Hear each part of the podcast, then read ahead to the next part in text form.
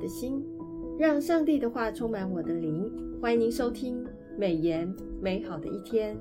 各位听众好，杨牧师平安，兄妹姐妹平安，听众朋友大家好。杨牧师，我们按着每日研经释义的进度，啊、呃，开始今年度第一季的这个新的书卷啊，就是旧约的诗篇九十二到一百二十篇。是的。那每日研经释义的作者为一群传道。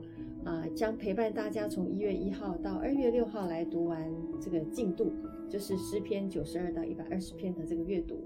那我们这个礼拜的进度是诗篇九十六到一百零三。那一样有三个问题要来请问杨牧师。第一个问题，我想请问杨牧师：耶和华作王，公义的审判要临到，以威严为衣，以能力束腰，世界就坚定不动摇。那个时候，全地都要欢呼。那是一个什么样的情况呢？是啊，诗篇九十六篇的十到十二节哈、哦，那诗人描述了耶和华作王与宇宙万物之间的关系，这是神作王掌权的终极景况。诗人一连用了四个愿来表明神作王的美景：第一，就是愿天欢喜；第二，愿地快乐；第三，愿海和其中所有充满的澎湃。第四，愿田和其中所有的都欢乐，万物都要复兴，全宇宙都要欢喜快乐。到那时，神要擦去他们一切的眼泪，不再有死亡、悲哀、哭嚎、疼痛。就是启示录二十一章四节所提的新耶路撒冷的情况哈。那诗篇九十七篇，诗人也让我们可以看见这位有权柄施行审判的王。他的审判是公义和公平的根基之上，就是九十七篇的第二节写的提的。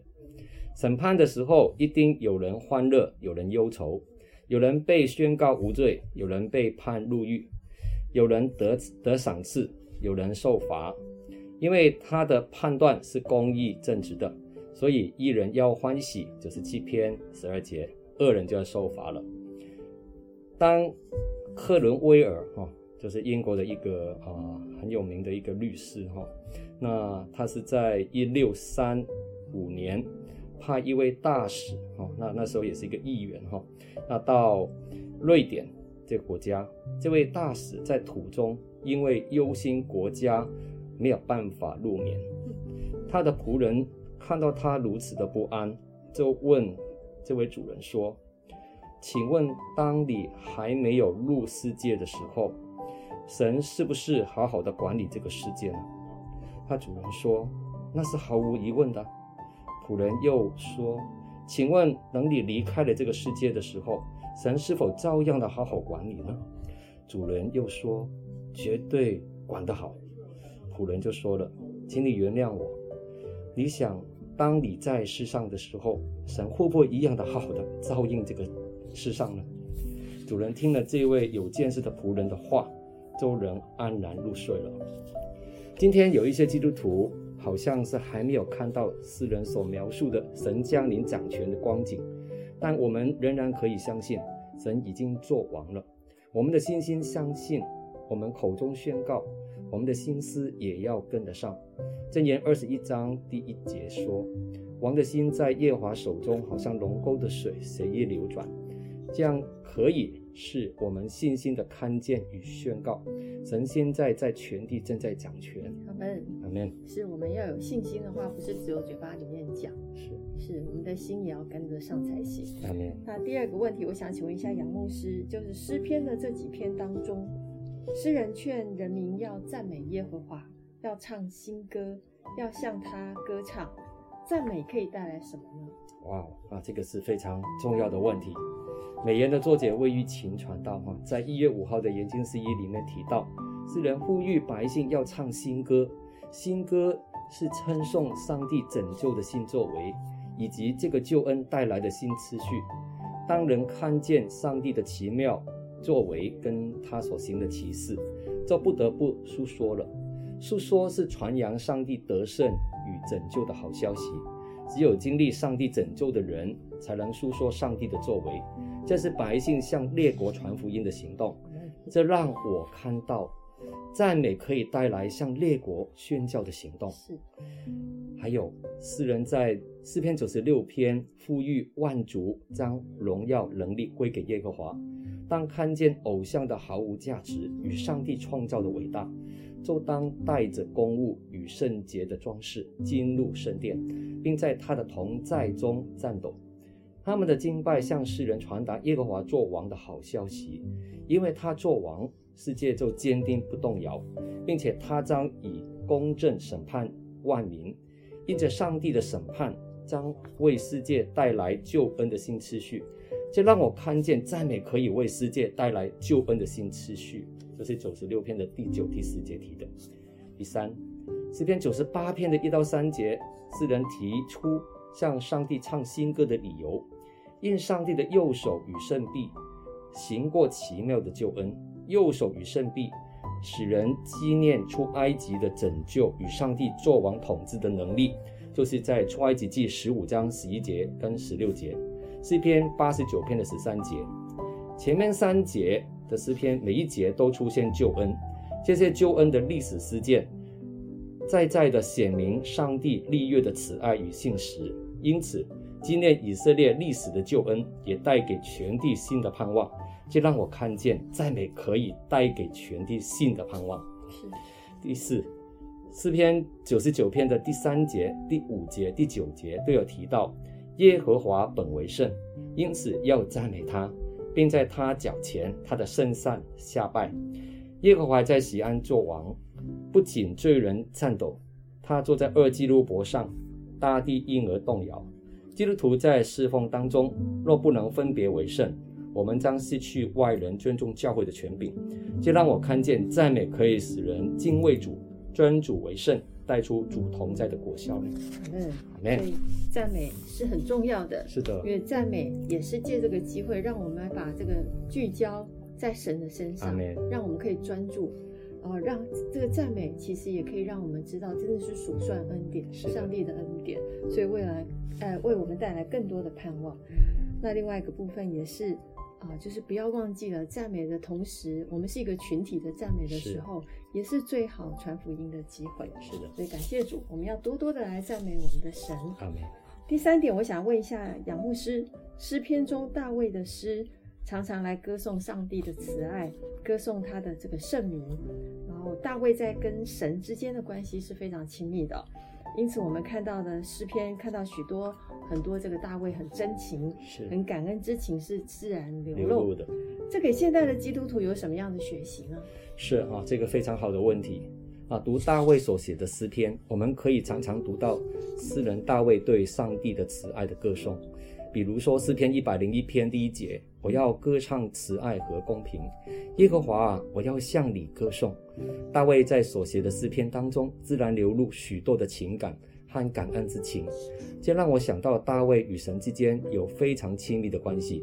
大卫的敬拜生活如此的丰富，我认为是因他对上帝有正确的认识以及深入的认识，也对有一个对的心态哈来侍奉神。这是给忙碌的现代基督徒非常重要的学习与提醒。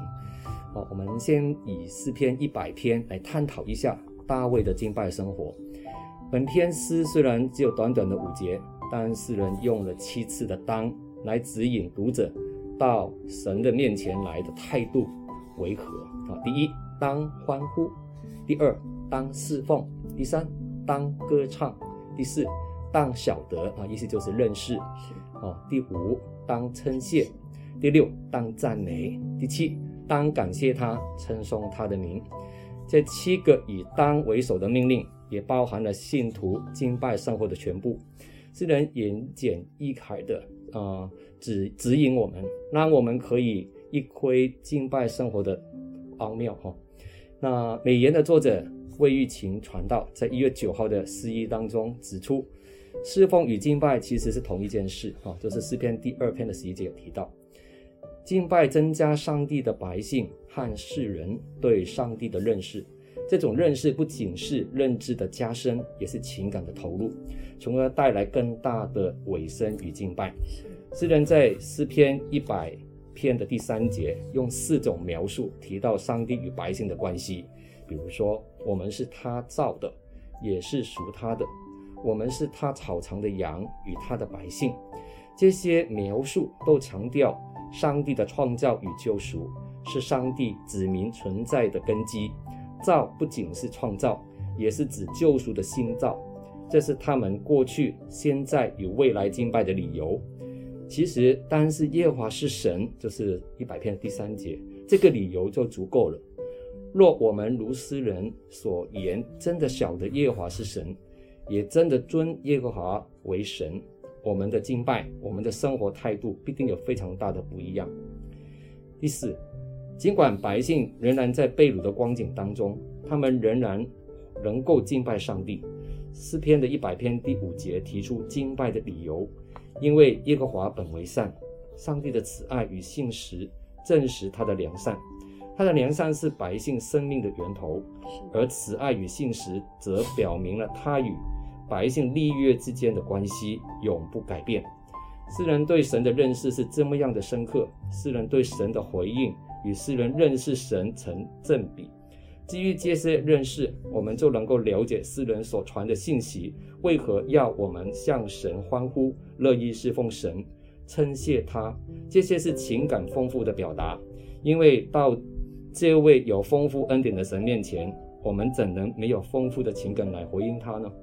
求主帮助我们学会在主的面前用丰富的情感来敬拜他。是我记得诗篇一百篇的第二节。他提到，我们要甘心乐意的来侍奉神。侍奉神，对，这个甘心乐意啊，其实是发自内心，就像大卫一样，是很真诚的，是用心灵跟诚实来到神的面前。当进入神的门、神的院的时候，我们都是要充满了感谢跟称颂。所以，我们的神给予我们的，不管是慈爱，不管是信实，跟一切的恩典，其实当我们认识神的这样的属性的时候，我们就是满心欢喜。啊，耶和华本为大，当受极大的赞美。感谢主。那我们感谢杨牧师今天的分享，还是再一次的提醒所有的听众，《每日研经释义》是台湾历史很悠久的一本灵修季刊，我们是由华人牧者撰写。非常贴近华人的文化，而且一天一夜的进度是陪伴大家五年，把圣经精读一遍。以往我们会觉得有一些书卷是很难了解的，像旧约里面的部分的书卷，但是每日研经释义呢，是陪伴你天天读经，所以请您千万不要错过每个礼拜四杨志辉杨牧师的研经见证跟分享，可以帮助你从难懂的经文当中得见属灵的亮光。那我们这一季的这个呃书卷呢，是诗篇九十二到一百二十篇，还有马可福音以及以弗所书。那我们今天美言美好的一天就分享到此，谢谢您的收听。愿上帝的话语丰富充满我们的生活，使大家福杯满溢。